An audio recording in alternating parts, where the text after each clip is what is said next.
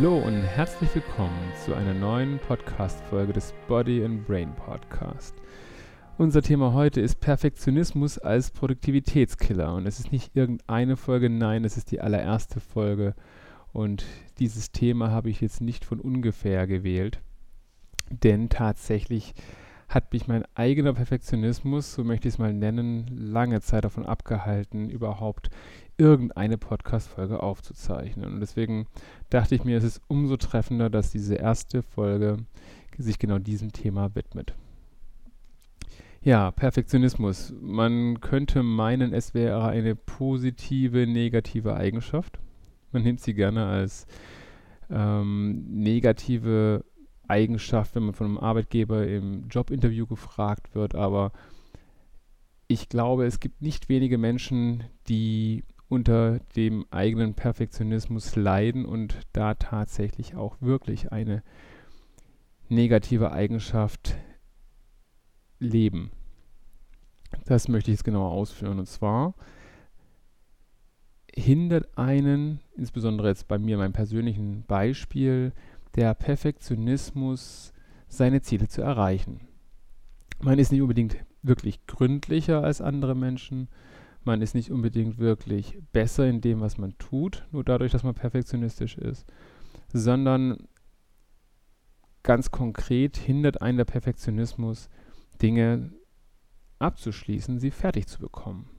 Oder was noch viel schlimmer ist, sie überhaupt anzufangen, auch ganz konkret, aus der Angst, dass man sie nicht nach dem eigenen Standard zu Ende bringen kann.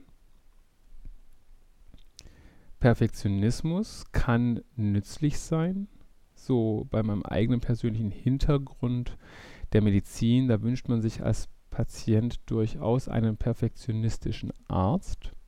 Oder an Bord eines Flugzeugs möchte man auch, dass der Pilot letztendlich entsprechende Sorgfalt walten lässt und auch sehr perfektionistisch an seinem Beruf hängt und diesen auch entsprechend durchführt.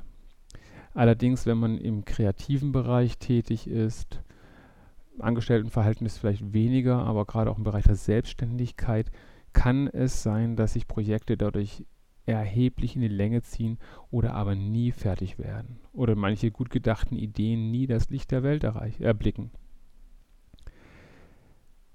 Wieso ist das ein Problem? Meine eigene Historie mal exemplarisch genommen.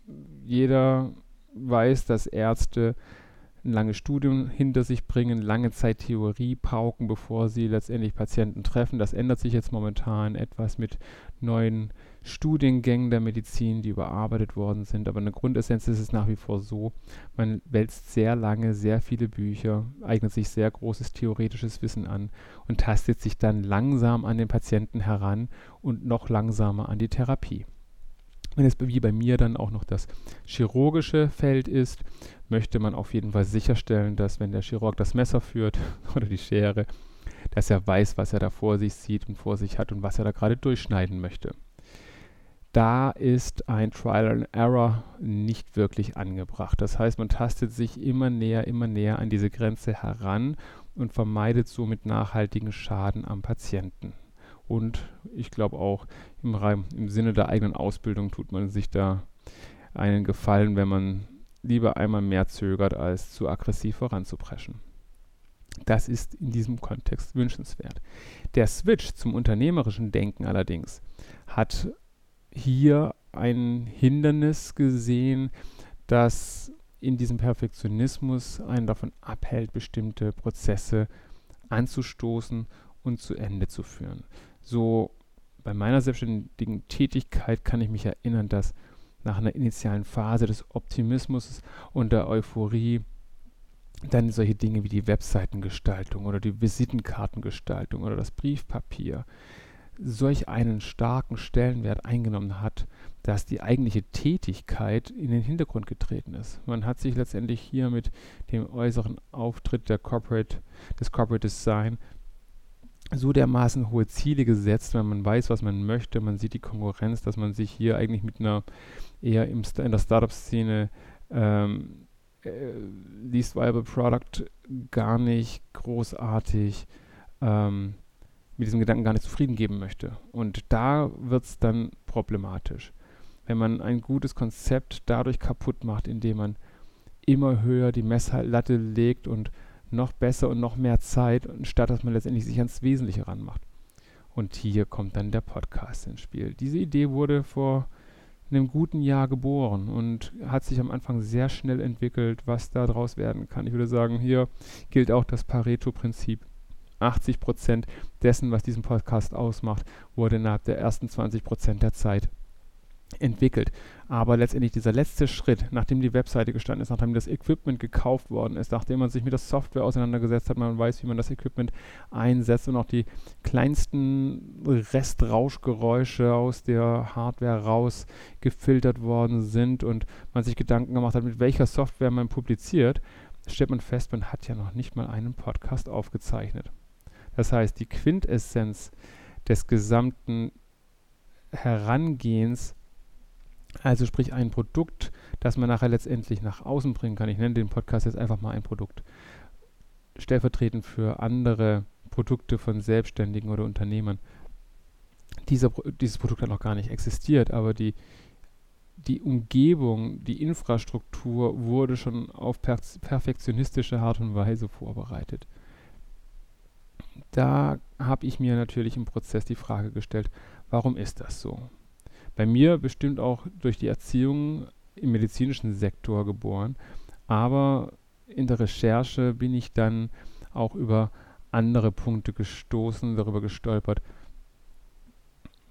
die meines Erachtens durchaus die Sache nochmal in einem anderen Be Licht beleuchten. Und zwar, wenn Menschen, und da zähle ich mich auch dazu, sich schwer tun mit Ablehnung oder aber letztendlich ungerne Verantwortung übernehmen, beziehungsweise Angst, tatsächlich reale Angst davor haben, auf Reaktionen zu stoßen, mit denen sie nicht sich gerne konfrontiert sehen. Dann verstecke ich mich hinter Perfektionismus. Denn in dem Augenblick, wo ich sage, es ist fertig und ich, dieser Podcast zum Beispiel erblickt das Licht der Welt, muss ich mich ganz klar den Reaktionen stellen und die Verantwortung für das, was ich letztendlich fabriziert habe, dann auch dafür übernehmen. Und solange ich sage, hm, nein, das ist noch nicht gut genug und überhaupt, ähm, habe ich eine valide Ausrede für all die da draußen zu sagen, so, hey, nee, es ist noch nicht gut genug und habe für mich auch eine gute Ausrede, warum ich hier noch nicht die Verantwortung übernehmen muss. Und äh, tatsächlich ist es, glaube ich, so, dass die Probleme, die man selber sieht und man selber wahrnimmt, für andere gar nicht spürbar sind. Jetzt hatte ich eine nette Freundin, gute Bekannte, mit der ich im Vorfeld über diesen Podcast gesprochen habe und ihr mal gezeigt habe, was ich da schon alles mir gekauft habe, was ich da technisch schon als Ausgestattung, an Ausstattung hatte. Und ähm, Klangbeispiele, welches Mikrofon mit welcher Aufnahmeart und Weise wie gut geklungen hat, über welches Medium. Und für mich waren die Unterschiede eindeutig zu hören, für sie nicht.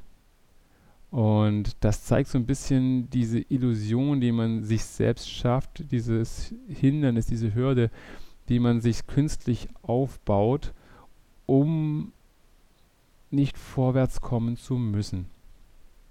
Und darin liegt, glaube ich, tatsächlich die Essenz. Wie kann man das Ganze umgehen? Ich hatte ein lustiges kleines Gummiarmband von Dirk Kräuter, da standen letztendlich die drei Worte hätte, könnte, sollte durchgestrichen drauf und hinten dran tun mit Ausrufezeichen. Genau das ist es letztendlich. Man muss ins Handeln kommen. Man muss einfach Fakten schaffen. Natürlich sollte man nicht offensichtlich auf die Nase fallen, darum geht es auch gar nicht. Aber man sollte einfach letztendlich loslegen. Es gibt das schöne Bild, wenn man darauf wartet, dass auf einer Strecke von A nach B alle Ampeln auf grün stehen, bevor man losfährt, dann kommt man nie vom Fleck. Und genau so ist es. Es wird auf jeden Fall Probleme geben, das ist ohne Frage, ohne Zweifel. Aber letztendlich geht es gerade beim Crea äh, Content Creation, bei, beim Erschaffen von Inhalten darum, dass man etwas schafft und dann letztendlich das nach draußen bringt, sich Feedback einholt, Reaktionen darauf sammelt, um dann im Prozess kontinuierlich das Ganze zu verbessern. Und das zweifelsfrei. Es hilft nicht letztendlich, sich alle Gedanken im Vorfeld zu machen. Und hier sehe ich jetzt einen ganz, ganz großen Aufruf an alle, die das hören. Ich habe mir im Vorfeld so viel Gedanken gemacht dazu, welche Themen ich behandeln soll, worum es mir am Ende hier in diesem Podcast gehen soll, welche Themen ich behandle, in welcher Tiefe, in welcher Detailtreue. Und was ich jetzt bitten möchte, ist, da ich mir letztendlich meine Gedanken mache, aber ich den Podcast zwar auch für mich, aber in allererster Linie für alle euch da draußen mache, wäre ich euch dankbar, wenn ihr mir Themen nennen könntet, die euch interessieren, dass ich letztendlich die Podcast-Folgen rausbringe, die euch bewegen, die euch gefallen und mit denen ich euch unterstützen kann in eurem alltäglichen, in euren alltäglichen Herausforderungen. Damit ihr das auch adäquat tun könnt, wollt ihr natürlich mit Sicherheit auch wissen, welche Themen ich für euch bedienen kann. Und hier kommt der Titel des Podcasts wieder in den Fokus. Body and Brain steht bei mir tatsächlich für alles, was letztendlich die körperliche, aber auch die geistige, geistige und mentale Gesundheit betrifft. Das wäre einerseits letztendlich das Thema zum Beispiel Ernährung, Sport, Fitness, aber auch andere Aspekte der Gesundheit. Da kann ich mit Sicherheit auch unterstützen, welche Dinge welchen Einfluss auf unseren Körper haben. Denn ohne einen gesunden Körper, das ist euer Vehikel, das ist das, womit ihr euch jeden Tag auseinandersetzen müsst, hat alles andere letztendlich nur einen nachrangigen Sinn. Denn wenn ihr krank seid, körperlich krank, wirkt sich das unweigerlich auf euren Gemütszustand aus. In Bezug auf Brain sehe ich letztendlich den ganzen Kanon aus Themen zum Thema Emotionalität, Spiritualität, intellektuelle Themen, Philosophie, Lebensführung, Business, also eigentlich alles, was letztendlich unseren Kopf nutzt, um im Alltag erfolgreich zu sein, auf zwischenmenschlicher Ebene, im beruflichen sowie im privaten, persönlichen Umfeld. Da sehe ich unheimlich viel interessante und spannende Themen und ich werde euch mit Sicherheit nicht alle Antworten geben können auf die Fragen, die kommen werden, aber ich kann vielleicht Denkanstöße geben, ich kann es in die Community hinausgeben, sammeln und spiegeln, wie vielleicht auch andere Menschen mit diesen Hürden im Alltag umgehen, um sich da Erleichterung zu verschaffen. Das halte ich tatsächlich auch für den ganz wesentlichen Faktor, weil nur wenn bei euch in der Rübe alles in Ordnung ist, ähm, bekommt ihr auch die PS auf die Straße. Und ähm, wenn ihr einen gesunden Körper, einen gesunden Geist miteinander vereint, dann kann euch eigentlich nichts mehr aufhalten. Ja, dann habt ihr alle Zügel in der Hand, um euer Schicksal selbst zu lenken und erfolgreich euer Leben zu meistern. So, ich würde sagen, das reicht auch schon für die erste Folge als Aufruf. Den würde ich gerne jetzt so stehen lassen und ich freue mich auf die Resonanz, die ich auf diesen ersten Podcast bekomme. Die Webseite findet ihr unter der Internetadresse www.bodyandbrain.net. Dort werdet ihr auch die neueren Podcast-Episoden finden. Ihr findet dort auch meinen Blog und auch die Möglichkeit, mit mir in Kontakt zu treten. Ich freue mich auf euer Feedback und verbleibe euer Peter.